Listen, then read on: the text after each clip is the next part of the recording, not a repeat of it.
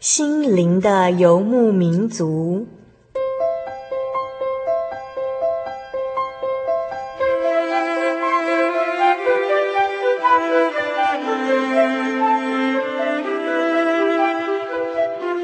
在这个谁都不管谁的后现代社会里，每个人的心灵都是游牧民族。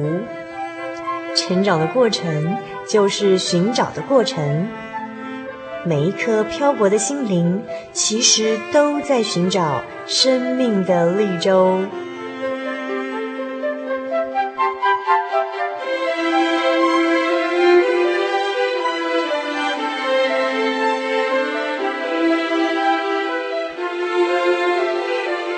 本节目由真耶稣教会台湾总会制作，欢迎收听。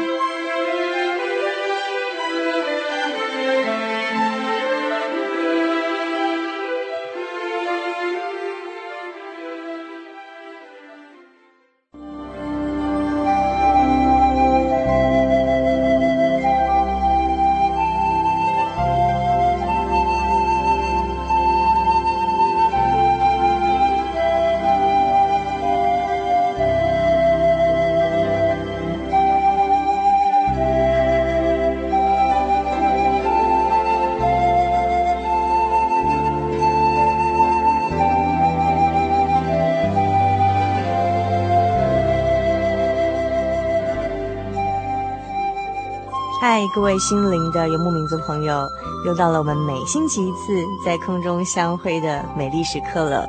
我是主凡，今天是我们心灵的游牧民族第三百八十三集节目的播出。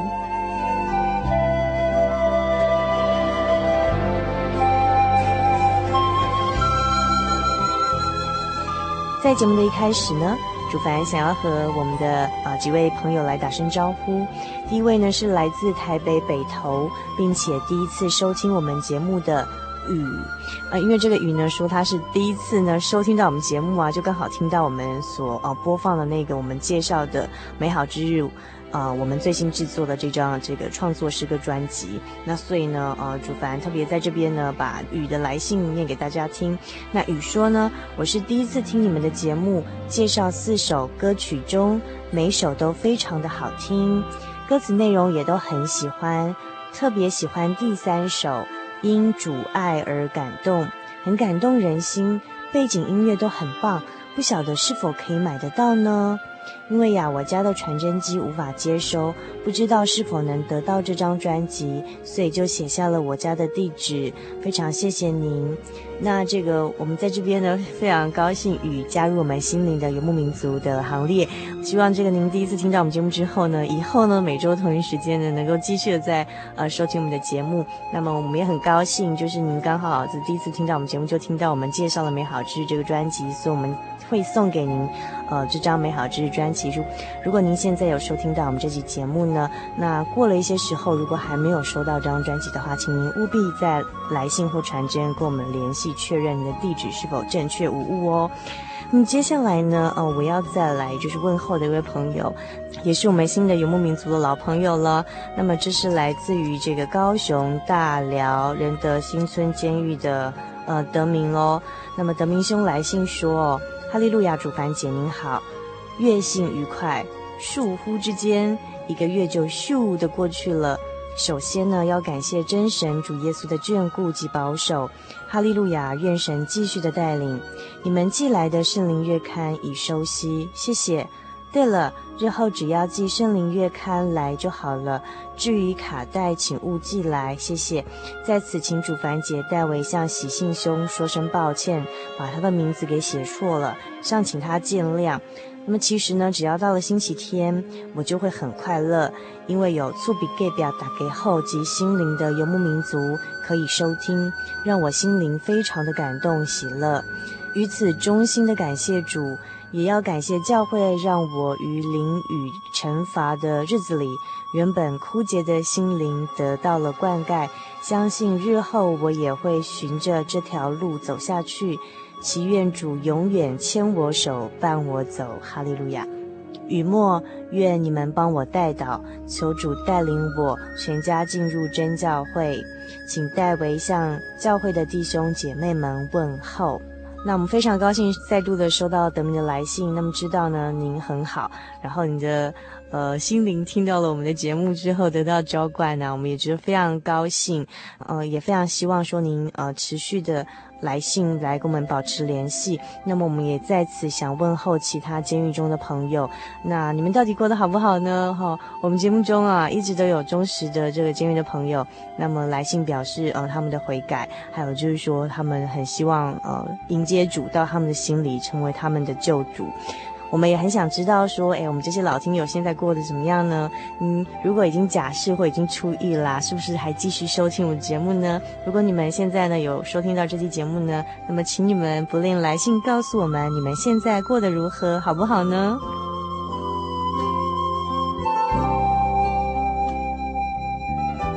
那么我们也会持续的为我们所有在监狱里面的这些呃忠实的好朋友们来祷告。至于在节目当中的祷告，因为今天呢稍后的节目单元非常的紧凑哦，也非常精彩，所以今天没办法呃播出代导原地的单元。但是我们将在下下集的节目当中呢，呃以代导原地的单元来为所有不管是监狱中的朋友，还是其他需要代导的呃身体的病痛、心灵的软弱，还有碰到任何的困难的朋友。任何的朋友呢，都欢迎来信到我们节目当中来。那么，让我们一起来为您祷告。那么，来信请寄到台中邮政六十六至二十一号信箱，传真到零四二二四三六九六八，著名心灵的游牧民族节目收。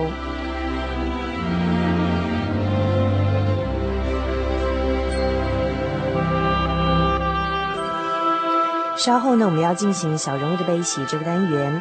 我们要邀请到的是一位法国的年轻新锐画家徐国玉。那么他呢，在高中的时候就立志当职业画家了，靠着他的天赋以及超强的意志力，一步步的实现了他的梦想啊，包括了就是呃考上了美术系啦，还有就是后来进入非常难进入的法国艺术最高学府，来研习西画的精髓，并且在非常年轻哦，二十九岁之前就已经赢得了两项法国的很大的奖项，开个人的画展，并且呢拥有收藏家的支持。然而呢，尽管在这种二十九岁这么年轻的时候就已经完成了所有画家梦想的荣耀，他却感受不到丝毫的喜悦，并且陷入重度的忧郁，甚至成为在街头街头上大哭大笑的躁郁症患者。他形容说，呃，这个忧郁症呢，就像是心灵的黑洞一样，不论你填任何的钱、财、名、利，或者是世上虚浮的荣耀进去啊，这个黑洞只会越来越大，而不会。缩小，那么究竟呢？他是后来是呃，借由什么样的力量，呃，来填满了他这个心灵的黑洞呢？请您千万不要错过稍后精彩的节目内容哦。那么现在要来欣赏一首呃，心灵的游牧民族最新制作的创作诗歌专辑《美好之日》里头的《耶稣不着急》这首诗歌。只要您来信到我们节目当中，告诉我们这张《美好之日》创作专辑的。专辑名称是什么？就有机会得到这张专辑哦。台中邮政六十六至二十一号信箱，传真号码零四二二四三六九六八，著名心灵的游牧民族节目收。我们现在就来欣赏这一首耐人寻味的《耶稣不着急》。他们去找耶稣，并告诉他，你所爱的人病了。耶稣不着急，一点也不着急。他有权柄，他有荣耀，他有时间，他有能力。马大很难过地告诉他，要是早一点就好。耶稣不着急，一点也不着急。知道，他也难过，向天祈祷。天父，我感谢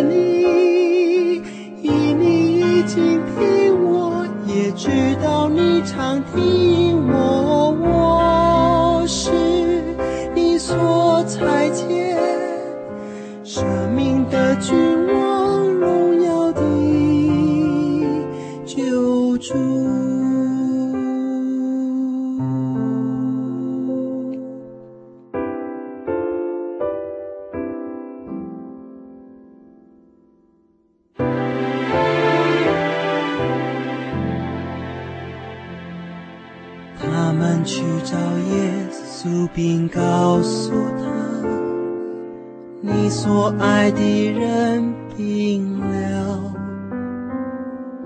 耶稣不着急，一点也不着急。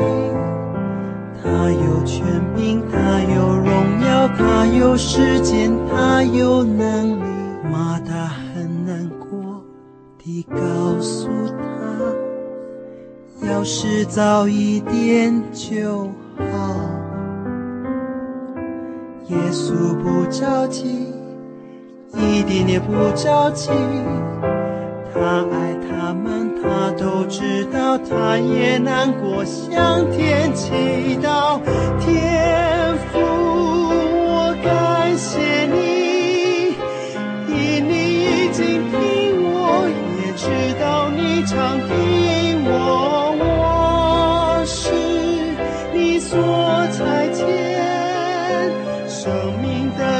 我。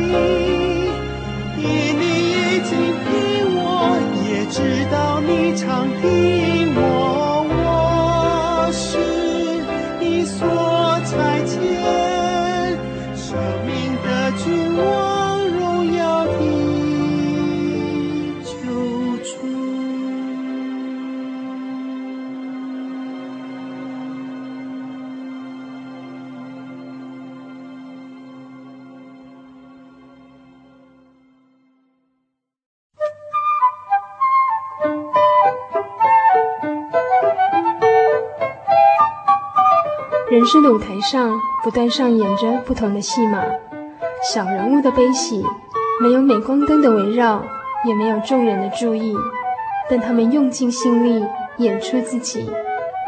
或许您将在他们的生命故事里头看到自己。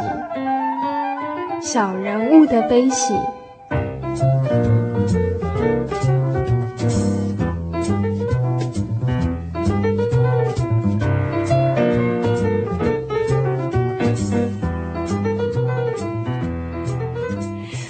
现在收听的是心灵的游牧民族节目，我是主凡。我们现在进行的单元是小人物的悲喜这个单元。今天在这个单元当中，主凡来到了位在台北的真耶稣教会松山教会。我们采访到的是一位呃浪漫，然后又有才华的画家，女画家，她的大名叫做许国玉。那今天她要跟我们分享她生命中哦一段很奇妙的经历，就是她呃曾经是一个呃。虽然是很有才华的一个画家，但是呢，呃，后来因为对这个人生意义啊什么之类的，就是或是怎么样的一些问题哦，然后就有呃产生了忧郁症。但是呢，他后来这个忧郁症完全的得到医治。那今天他来跟我们分享是生命的这段经历。那我们今天非常高兴邀请国玉到我们节目当中来，我们请国玉跟我们心灵的游牧民族听众朋友们打声招呼。哎，呃，各位心灵的游牧民族的听众，大家好，我是许国玉。嗯。我在节目中叫你国玉可以吗？可以啊。还是有更好的称呼？国玉就好。好，呃，那呃，国玉可不可以先跟我们介绍一下你的求学背景啊？因为我们大家听到节目中可以采访到一个女画家，而且是从法国回来，都觉得蛮兴奋啊。是不是可以帮我们介绍一下，说，哎，你自己的成长背景，还有就是说你是什么样的情况下会决定去朝这个美术方面去发展这样？我在呃高中的时候，我考到的是景美女中，嗯，但是我高一的时候，我、一进了景美女中，我就觉得我好像走错地方了。为什么？我也不知道，我就很想画画，嗯哼，就有那种很难解释的那种画画的冲动，嗯哼，所以我从高一一边在景美女中念书，然后一边去外面学画画，嗯，就这样过了三年。哦，你从国高中开始学画画，对对，在高中之前都没有学，没有，不是从小那种美术班栽培出来的吗？没有没有，我是十六岁的时候决定要要画，要成为一个画家。你你之前有吗？之前有，比如说从小有那种喜欢画画，还是什么？从小就很喜欢，就喜欢写毛笔呀、然后。画水彩啊，就是自己涂涂抹抹的。然后老师也说我很有天分啊，然后去参加什么比赛。但是那个时候之前都只是好玩哦，有兴趣，而且因为大人都会说我很有画的很好，很有天分啊。其实也从来没有学过，也没有去跟老师，从来没有，都没有，都是自己随便的涂，然后觉得哎这样子很好看呐，这样很有意思啊。然后到十六岁的。十六岁的时候，突然觉得说，我好想画画，嗯哼，想要变成为一个画家，好像是那种刚开始那种少女成长，有自己想要追求的东西，第一个想到就想画画。对，对那种画家的生活很很向往，嗯哼。嗯哼，觉得成为一个画家，然后在在在一个画面上创造自己的世界，嗯哼，觉得很棒，嗯，然后一直到高，一直就这样到了高三，也就很顺利的考到文化大学艺术系。嗯然后我到了上了大学之后，我选的是西画组。然后我在大学二年级的时候，我就决定我以后要出国画画，而且要去大二的时候，而且我一定要去法国。哦，嗯，因为对不起，主凡对这方面比较不了解，为什么会选择法国？是因为跟你决定走的画风有关吗？还是说？因为是就是我我画我学的是西画，嗯哼，那因为那个西画的整个精髓，嗯哼，它是在法国从法国出来，然后当然还有意大利啊。但是那个时候西洋绘画哦，就是从这个地方出来。我既然想要学学学西画哦，我就想要学到那个东西的精髓，它的精华，它的精神在哪里？就像我们如果要学学水墨画，一定要到中国来，才学得到水墨画的精髓。你不可能在美国说你要学水墨画学到什么程度？在美国学水墨画一定学到是皮毛。嗯哼，但是来中国学水墨画，你学到一定是整个那个历史精神，嗯，然后那个历史的演变，嗯哼，然后一笔一墨是怎么来的，嗯，一定是学的才能够学到这个真正的水墨画。所以那个时候就想去法国学到西画的那个精神。对，可是在我所认知里头，就是就是西化它有很多派别嘛。对对，那像你走的后来走是走的是哪一个方向呢？我那个时候是先选择素材。是先选了油画，嗯哼，然后但是这整个学画的过程当中，吼，我比较在意的不是派别，嗯，因为派别那么多，我不需要学一个样子，嗯哼，就像我那个时候选择去法国，原因是要学精髓，所以我整个求学的过程，我是在找西洋绘画的精髓在哪里，嗯，然后我是往那个里面钻，嗯，就想学。就是找到一条通往那个精髓的道路，就这样子跑过去。所以我在整整个研究西洋绘画历史的过程当中，我都是找那个对 整个西洋绘画的起承转合最有影响力的画家。然后，但是我不是去学他的样子，不是去学他的方法，而是学他到底是一个什么样的观念。什么样的看法改变了西洋绘画的历史？嗯哼，我学的是这个东西。嗯嗯，然后在大学毕业之后，同一年，嗯哼，我就到了法国。嗯哼，嗯，那个时候二十三岁。所以你是从大二就开始准备，就是要去法国，就是留学这条路。然后到了法国之后，呃，这个求学过程怎么样呢？其实我到法国求学是非常的顺利。嗯哼，那我在大二的时候我就已经。摆好了目标，我要考的那一间学校是法国国立高等艺术学院，嗯哼，然后它是只属于法国文化部，然后是全法国最难考的一间艺术学院，也是历史最长、最悠久的，对，历史最悠久。然后西洋听起来好像很难进去，非常难进去。西洋画家很多伟大的大师都是从那个学校出来的，嗯，然后嗯，我去之前，我记得我到法国。那个时候啊，我大概过了三四个月之后啊，我才碰到了台湾人。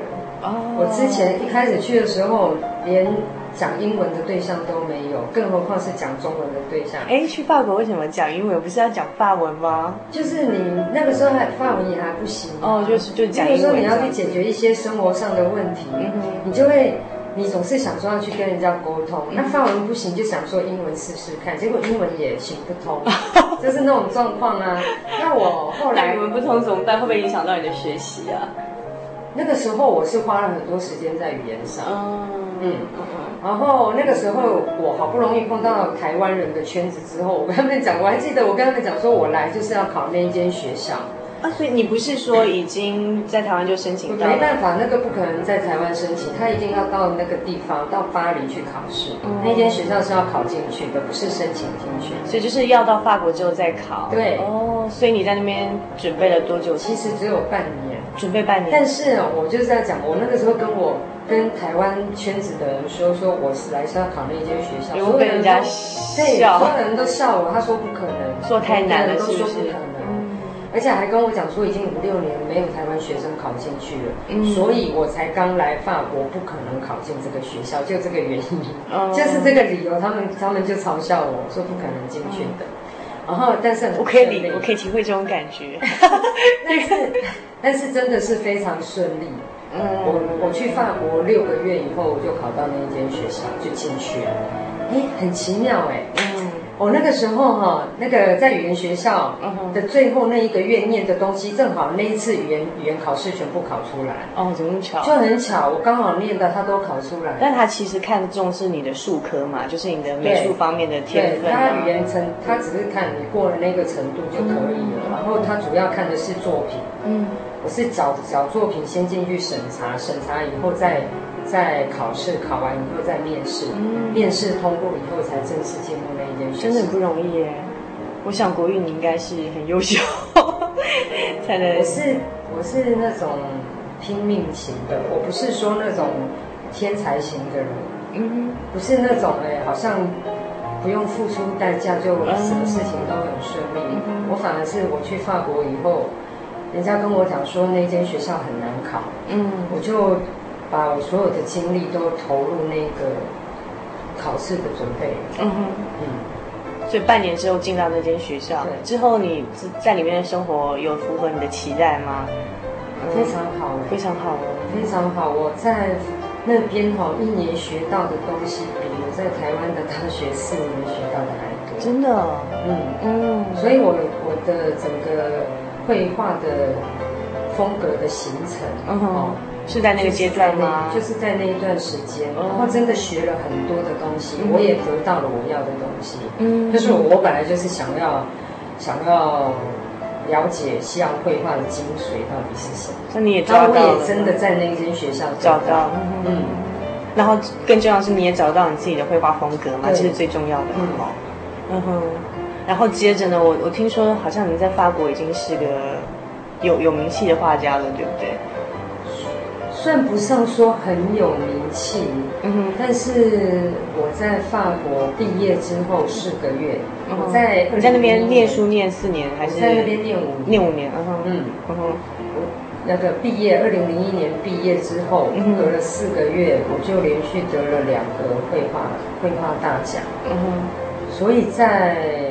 可以跟我们介绍一下吗？第一个是秋季沙龙手奖，嗯，然后这个这个沙龙是每一年哦，它是一个国际性的比赛，然后大约有一两百年的历史，嗯，然后从前是官方的，现在变成半官方的一个沙龙，那每年从全世界约有至少有七八百位的艺术家，会把作品集中到这个沙龙来。嗯哼，那我那个时候得的是首奖，就是第一第一名。嗯哼，然后其实我也没有想到第一名哦，首奖这么难的一个，这么难的一个得了首奖，真的很不简单。首奖就是第一名。嗯嗯嗯，我知道，我刚刚一时没有意会出来，就像听听到得奖，我们想到是第一名哦，这非常难这样。嘿，然后结果隔了一个月之后，我又得了另外一个绘画奖，非常难哎。然后，但是我那个时候真的没有想到，我那个时候二十九岁，刚从学校毕业，然后也顺利到我自己很难以想象。嗯，非常难想象。你可以帮跟我们谈谈你的创作吗？因为虽然呃我们广播是声音的媒介，很可惜我们听众朋友没办法欣赏到国玉的画作。可以跟我们谈谈，就是你你的创作内容吗？就是在二十九岁之前到你得奖。我创作的内容，嗯，其实是有一个很曾经有过一个很大的感动。然后我在画面上表现的是要空气，空气的流动。嗯哼，我要表现的是这个东西。嗯哼。然后这个也是我在接触自然当中我一个很大的感动。嗯哼，嗯，然后在整个西洋绘画过程当中，哈，没有人画过空气这个东西。嗯哼嗯哼，只有画过那种气氛的营造。嗯哼，然后光线的营造，但是却从来没有人画过空气。嗯，但是我一次一次进入口自然里面呢、啊。我发现那种自然的流动，这空气的流动给我的震撼很大。嗯嗯，而且，当你一个人什么都没有的时候，站在自然当中，居然可以这样活生生的感受到那种看不见的空气，嗯，可是却好像它是实际存在的。嗯哼，那每一点一滴的流动都可以感动的感，嗯，都可以感受得到。嗯，那我就很想要画那个东西。嗯，那我的画面上其实就是在。尝试表现出那个空气，这个看不见的东西。嗯嗯嗯、那因为空气这种东西很抽象，嗯哼，而且又是看不到的，所以我在我的画面上用很多方法，试图要把它表现出来。嗯哼，那所以有些人会觉得说我的画很抽象，嗯哼，可是又好像是具体的，嗯哼哼，又就是半具体半抽象，嗯、很难去形容它啦。这个真的是要看了才会知道。所以你的画的标题都是跟空气有关的吗？标题，你连你。给大部分，大部分，例如说深呼吸啊，甚至有一幅画的标题就是空气。嗯嗯，所以这你的得奖作品是深呼吸。那另外一个得奖作品是？我两个两次得奖都是这一次，都是同一幅画。对，嗯嗯，好想看哦。哦，对啊。那刚刚提到就是创作的主题，到现在还是以空气为创作，到现在到现在还是。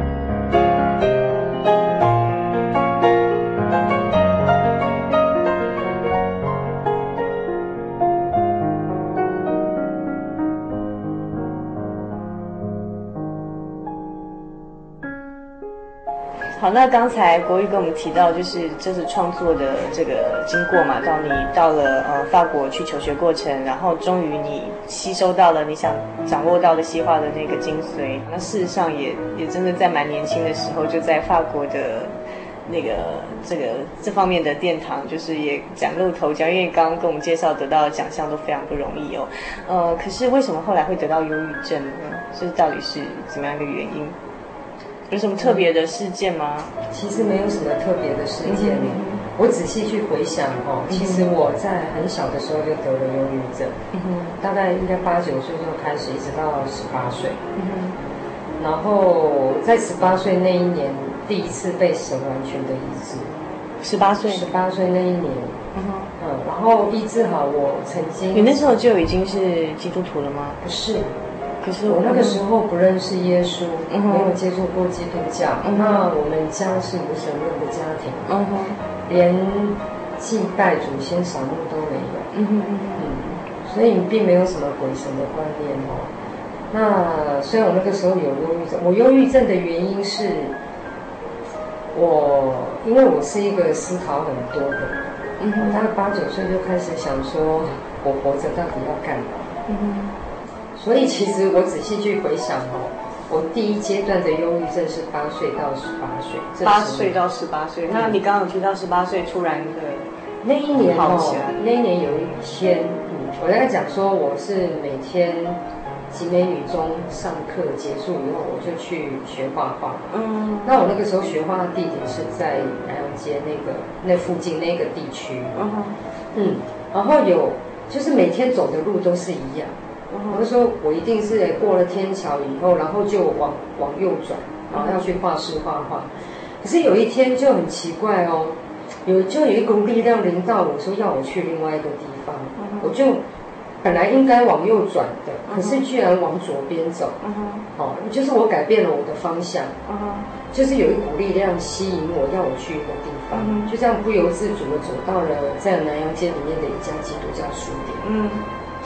那一天是我第一次进去那一家书店，嗯，因为我之前我对基督教根本一点兴趣都没有，嗯，我根本就没有想说我要寻求宗教上的解决，因为我们家都是无神论家庭嘛，我从小在那样的气氛当中长大，嗯，我进了那家书店之后呢，直接到了二楼，嗯，然后直接的走到一排书架前面，那种感觉就好像我我本来应该往右走的脚步哦，就这样很。就好像没有任何怀疑，好像我知道我要干嘛的那种感觉，往左转，到了一个地方，而且好像我对那一家书店很熟的样子。可是我是真的没有去过那一家书店，我不知道我就是很难以抗拒的走到一排书架前面，然后右手伸起来拿了一本书下来。我拿了那本书下来之后呢，我。我甚至没有去看我拿的是什么书哎，就拿下来之后马上就把它打开了，也没有来不及去看里面的半个字，我什么都没有看到，就只是翻开了一个动作啊，我居然在书店里面痛哭，就眼泪就这样流出来，眼睛眼眶里面在都是眼泪，我怎么看得到里面写什么？什么都没有看到。就在那个时候，我就觉得有一个人就这样抱住我，把我抱抱在他的怀里，嗯，就一直在安慰我。他的他的右手一直在我的背上轻拍，就一直安慰我。就接下来我的灵魂呢，居然被他往上面提升，嗯，一直提到了宇宙当中。我亲眼看到宇宙，然后长什么样子？一望无际的浩瀚，黑暗。非常伟大的黑暗，不是让人家害怕的那种黑暗，是无限的伟大的那种。然后我就很赞叹，那我是那时候真的觉得我是脚没有在地面上，我是悬空的哦，看到了宇宙。然后我左左那个脸往左边一看，我居然看到了地球。那个地球，而且是距离感很实在哦，有距离感。那么大地有那，可是那个时候因为距离的关系，地球大概在我眼前只有这个样子，直径五十公分吧，非常的清晰。还有大海、陆地跟白云，那个海的蓝色啊，好美。而且地球还斜一边。我那个时候哭得更厉害耶。你是说像地球一样斜一边吗？对。然后我很赞叹。那个时候啊，好像抱着我的那一个人在跟我讲说：“你看，这一切都是我创造的。”嗯，我感觉那种你难以去形容的伟大。嗯，之后啊，就我在那边看，我在赞叹的那个时候，居然抱着我的那一个人啊，跟我讲了四句话，嗯，清清楚楚的。嗯，他告诉我说：“哈，不要哭，不要怕，继续走你的路，我爱你。”然后，但是他的手，他的双双臂从来没有离开过我。嗯、右手一直在我的背上轻拍，然后一直在安慰我。嗯、我因为那四句话改变了我一生。嗯、我那个时候真的得到很大的爱。你那时候知道是谁吗？我不知，我还不知道是谁，不晓得，真的是不知道是谁。然后就只是一直哭，一直哭，一直哭。但是那种感觉哦。好像我八岁到十八岁这十年当中的忧虑、不安、怀疑跟人生的不确定跟空虚感，一刹那间都一刹那间就没有了。而且他好像他还在告诉我说：“说你只要到我这边来，你人生的困惑就会得到解决。你只要往从我这边的道路来就可以，没有问题。而且我一直都在看顾你，就是那样子的感感觉，很感动。”所以，我听到他的声音，他跟我讲话之后，我又哭得更厉害。了。但是那种哭啊，是真的，好像一个受到很大委屈的小孩子哦，哦找找到了父母亲，那种感觉，那种感觉，然后而且得到安慰，很有安全感的，然后就就是那样子的感感觉在哭哦，然后哭完了之后很舒服，真的好舒服，然后眼泪擦干，合上那本书，是圣经。我想说，刚刚跟我讲到那个是基督教的那个神吗？所以我从十八岁的那一刻开始，我的人生哦完全的改变。嗯，我开始一直找神。嗯，我到处的寻找寻找跟我讲话的神。你去你去过哪些地方找他？我非常去，我之后去了很多的教会，嗯，也参加了一些团契。嗯，从大学那时候在后来进大学嘛，对不对？对，我后来也考上大学，然后大学那一段时间也是一直在寻找我的神，到处的摸索，也到处的撞壁。为什么撞？为什么撞壁？为什么撞壁哦？因为我要寻找的是神哦，嗯，而且我认识神的过程啊，不是透过人的话，嗯，没有人跟我介绍耶稣是谁，也没有人跟我做见证，嗯，我的环境当中也没有什么，我是我到了教会之后，我是有到其他教会之后，我有认识一些基督徒，哦，但是就是说。怎么讲？我心里面的神的样子是很清楚的。我认识他，在那个几分钟的经历里面，我知道他是创造宇宙万物的独一真神。嗯，他就是爱，就这个两个。然后第三个就是圣经。嗯，因为他带，就在你十八岁那次的经历，对，我了解了这三件，我了解了这三件事。一个是他是创造宇宙万物的独一真神。第二是是爱。第三是圣经。嗯。就是在十八岁，我了解那那几分当印象中，你发现到我完我就完全了解这三件事情。那我在接触所有的教会或其他很多的基督徒当中，我是在寻找我的神。嗯，我的标准很清楚，就是我刚刚说的那三个标准。然后而且有圣经。嗯，那凡是我接触到的东西，我接触到教会，人家跟我讲的话，嗯。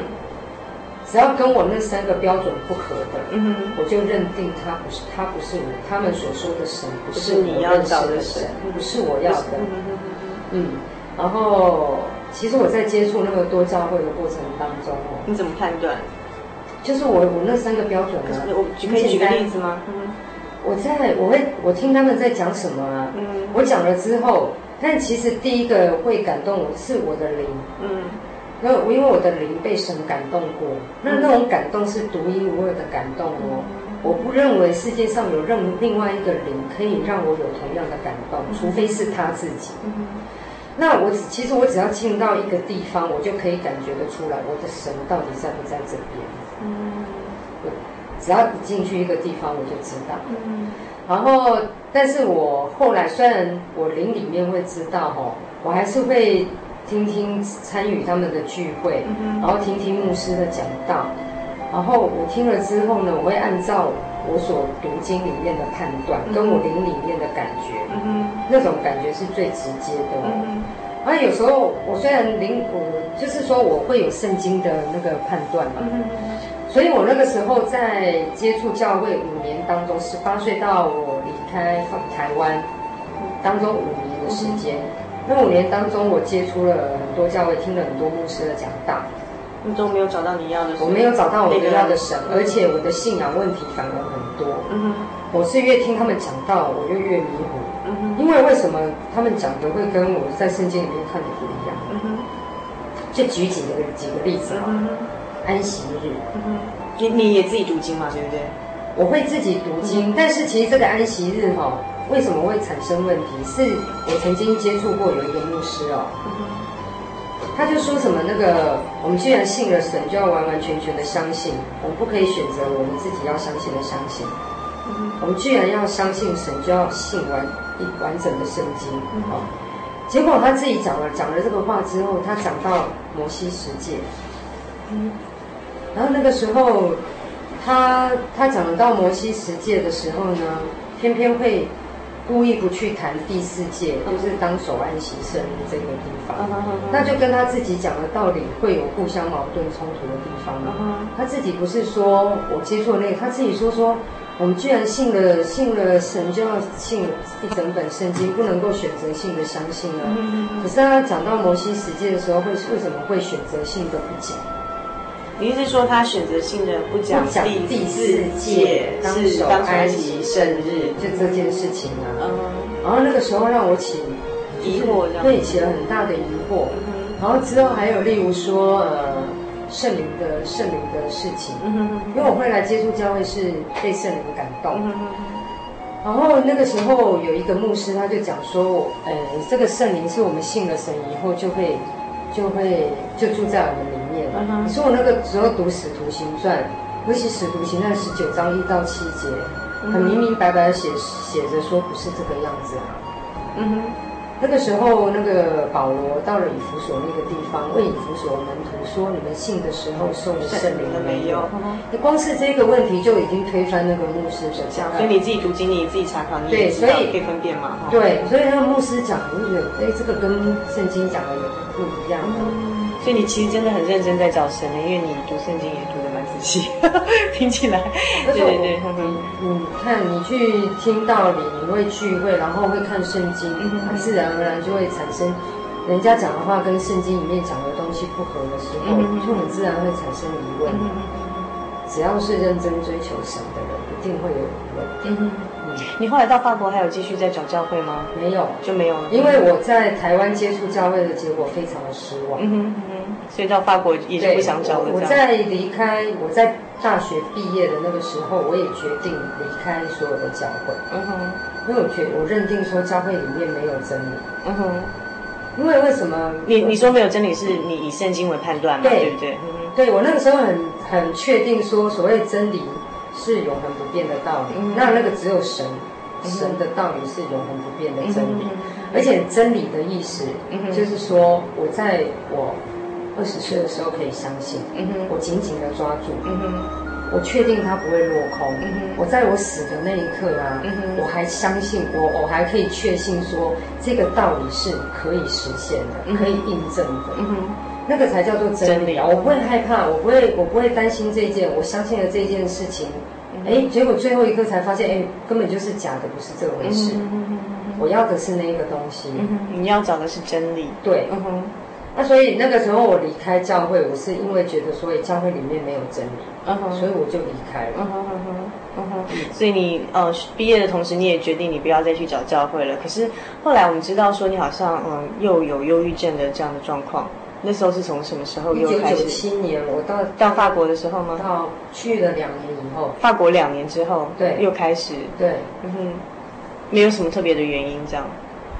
其实还是原来的，就是我，其实哈，是因为我本来，哎，虽然接触了那么多教会哈，没有找到我的神，可是我的神一直在我心里，嗯哼，那。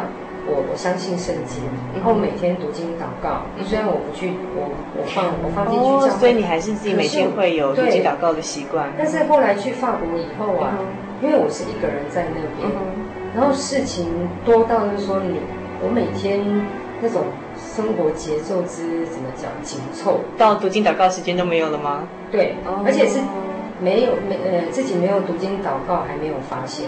哦，忙到这样子，所以就慢慢的，哎，没有没有读经祷告，没有没有发现，没没有发现就表示没感觉，嗯，对不对？有感觉就会发现，嗯，意思也就是说，你生活里面没有神了，嗯，然后一步一步一步一步，慢慢的就离开，嗯，然后我越离开，我的忧郁症就越回来，那个是就越对对对，就慢慢慢慢的那个忧郁症就慢慢的回来回来回来回来，那大概是一九九七年的时候开始。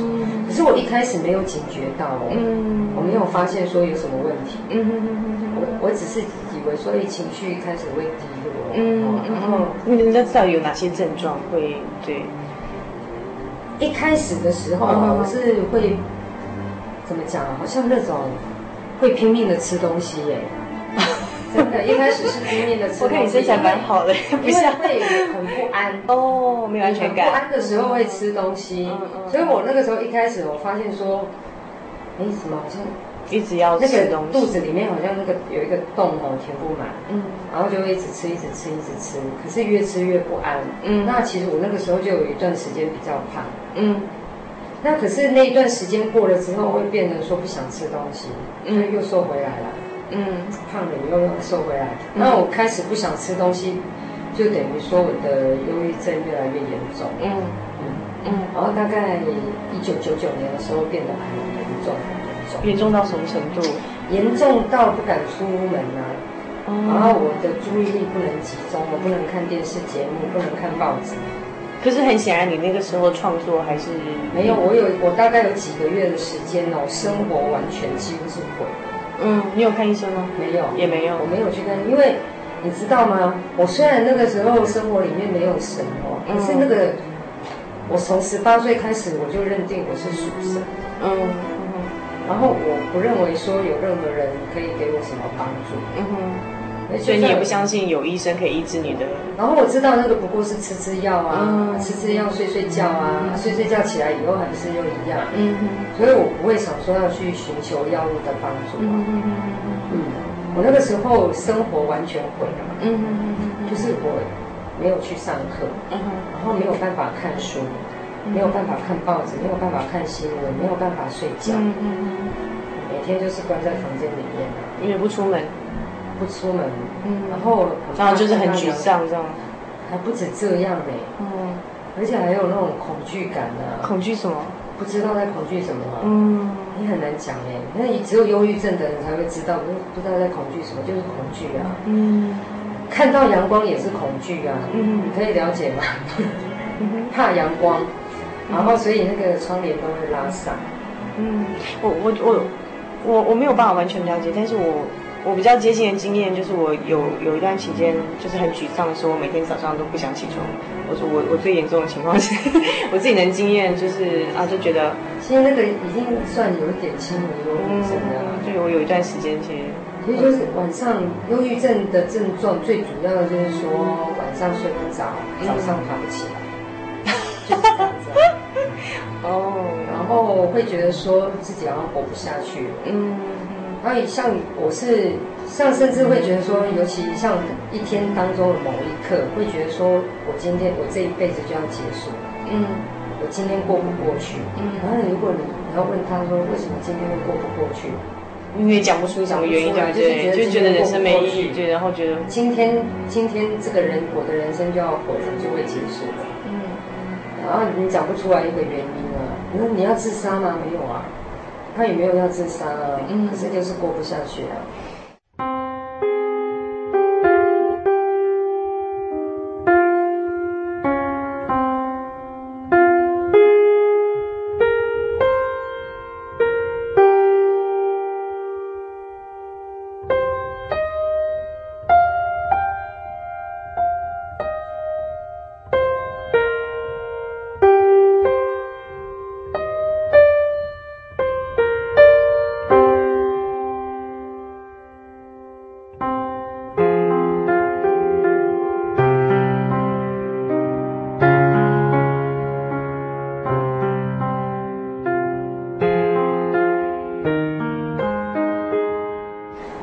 情况是持续到什么时候嘞？呃，我的忧郁症一直都在。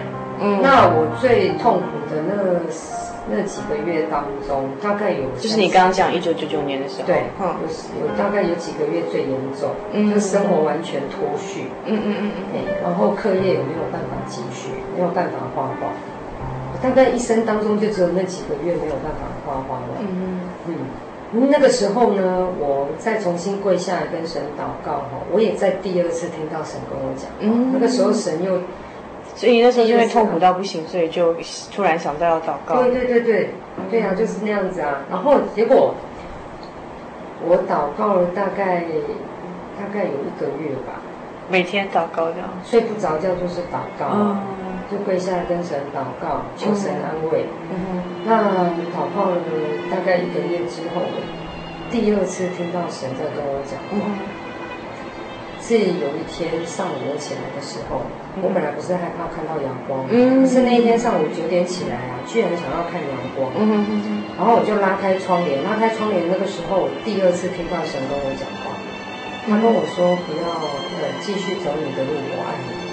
就跟我十八岁的时候听到一样。嗯，我是因为在第二次听到神跟我讲话，我才重新嗯拿出那个勇气跟力量走出房间，继续活活下去。对，继续活下去。因为如果得过一个忧郁症的人就知道，要靠自己的力量走出房间有多难，真的是很难。而且我那个时候还是重度忧郁，嗯，又只有一个人。没有任何一个人可以帮我，没有朋友知道我得了忧郁症啊，没有朋友知道吗？没有啊，没有任何人知道我得了忧郁症。哦，所以你平常也从来不会跟朋友提到这件事情，这样会。所以你那几个月把自己关起来的时间，你也都没有任何人晓得你的状况。嗯，我也不可能跟我父母亲讲啊，因为他们在台湾，我也对啊，担心这样。对啊，嗯，然后就听到神在在第二次跟我讲话之后，重新安排生活，从再从走出房间，然后生活重新开始，嗯哼，然后才慢慢重新上轨道，然后从重新走出房间到生活上轨道，这当中又大概三四个月，三四个月，嗯。嗯，因为这个哈，我觉得我可以提供给忧郁症的人做参考，嗯，就说忧郁症的人哈，他很难走出那个自己的那个封闭的空间，嗯，可是不管怎么样，他忧郁症的人没有动机，嗯哼。没有动机生活，嗯哼，但是哈、哦、可以靠意志力生活。没有动机就靠意志力，嗯哼，我那个时候就是靠意志力，嗯哼，其实我不知道我为什么活下去，嗯哼，但是但最重要有一点是说神跟我说他爱我，嗯哼，这让我有可以找到一个意志力去活下去，因为至少说我还知道有人有人爱我，嗯哼，但是得忧郁症的人哈要知道哦，虽然或许说你们还不知道神爱你。嗯哼，但是你们可以找神，嗯哼，因为神就是爱。如果是你们还不知道神爱你们的话，嗯哼，你们还有父母亲爱的朋友，他们都爱你，嗯哼，这个就可以成为动机，了，可以成为意志力，嗯哼。那我那个时候啊，你看一个注意力完全不能够集中，嗯哼，我怎么走出我的房间呢？嗯，我规划我的生活，尽管再不想，嗯哼。哦，很害怕踏出房间，我就规定我几点钟到几点钟一定要做什么，几点钟到几点钟一定要做什么。就算哈，就像我那个时候规定我自己，每天的十一点到一点，下午一点我一定要去图书馆。嗯哼哼哼。但是一个不能够看电视、不能够看报纸的人去图书馆要干嘛？我还是去呀、啊，我还是去耶。然后我我去了之后，我就我就去拿一大堆书，就去拿书过来。那根本就没有办法看，而且还是发文的。嗯。那不能看的状况，注意力没有办法集中。不是不是语文看不懂的原因，是注意力没办法集中。对，注意力没有办法集中的状况之下，你还我还有手嘛？嗯哼。我用抄的啦。嗯哼。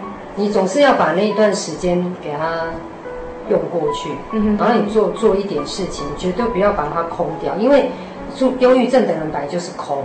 嗯哼，那个心里面的黑洞，嗯哼哼，心心心灵里头有个黑洞，对，真的是哈。心里我好了之后，我都是这样形容，忧郁症的人是灵魂里面啊有一个大黑洞。嗯，你忧郁症轻微啊，是小一个小黑洞出现。嗯哼，他没有去注意它，没有正视它。嗯哼，那你而且那个黑洞啊，还是任何东西都填不满。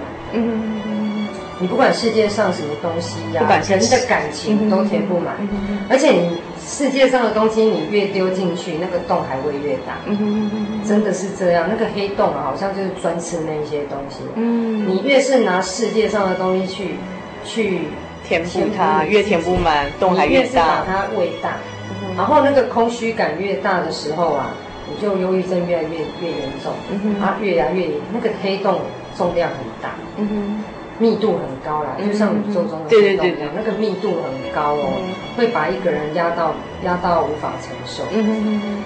但是就是忧郁症本来就是那个空，嗯哼哼，生命当中的空虚，嗯哼，那就你不要把它空掉，虽然填不满哈，嗯哼，你用那个意志力哈，至少把自己稳定下来。嗯哼哼哼哼。稳定下来之后，你只要生活轨道上的正常，嗯哼，你这忧郁症就比较不会恶化。嗯哼哼。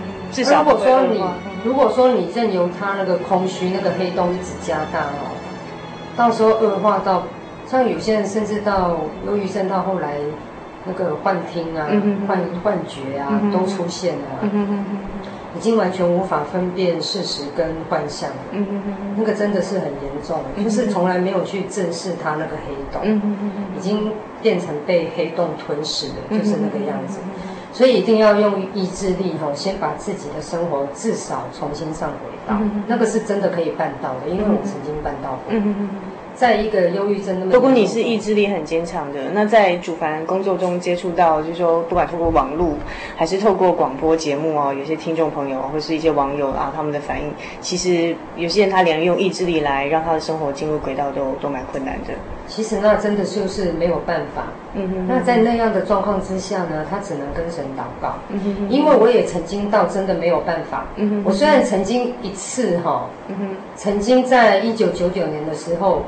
曾经靠自己的意志力让生活上轨道，嗯，但是你知道吗？那个忧郁症没有好，嗯、意志力不能够抑制忧郁症哦，你只能。你不能意志力没办法填补你心灵的黑洞，对，你只是让那个黑洞没有扩大而已。嗯、可是啊。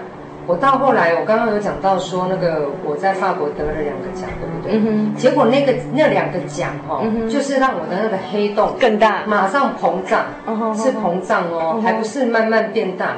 那是在你几岁得奖？二十九岁嘛。那那时候是一九二零零一年，两年后的时间了。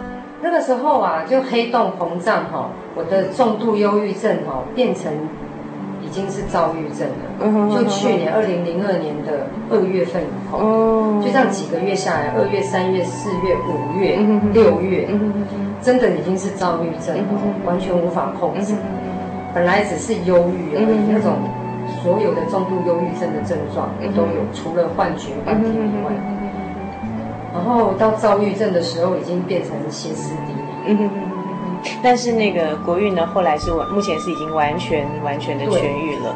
因为时间关系啊，非常谢谢国玉刚刚跟我们分享，但是他只跟我们分享，就说他自己的呃，他自己成长过程、求学过程，到他就是得到忧郁症第一阶段，到第二阶段，他给听众朋友就说，哎，我们当中如果也有类似企业，他就说意志力可以帮助我们生活步入轨道，但是呢，还没办法得到完全的医治。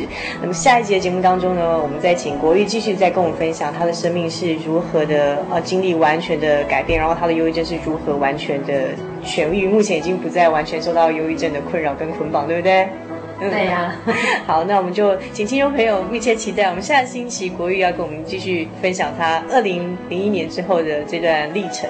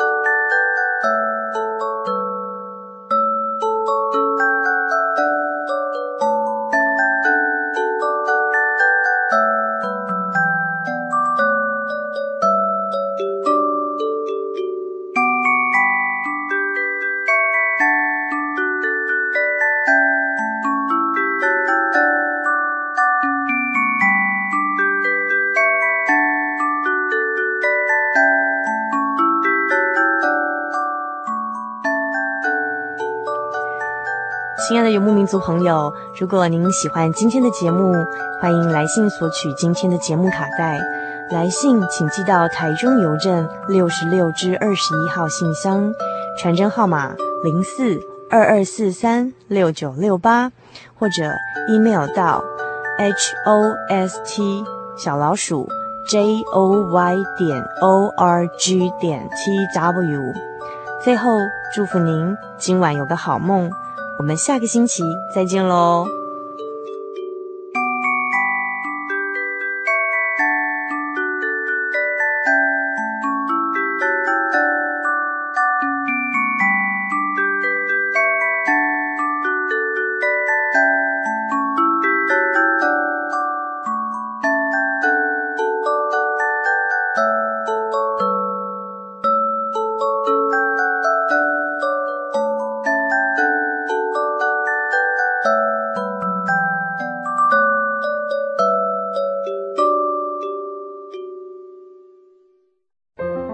圣经的道理好有兴趣哦，可是又不知道怎么入门哎。你可以参加圣经函授课程啊！真的啊？那怎么报名？只要写下姓名、电话、地址，寄到台中邮政六十六支二十一号信箱，很快的，你就会收到第一课的课程了。赶快去寄吧！嗯。圣经函授课程能循序渐进地引导您更了解耶稣基督的福音，得到生命的滋润和来自信仰的力量。本课程完全免费，欢迎来信台中邮政六十六支二十一号信箱，请注明参加函授课程。愿神祝福您。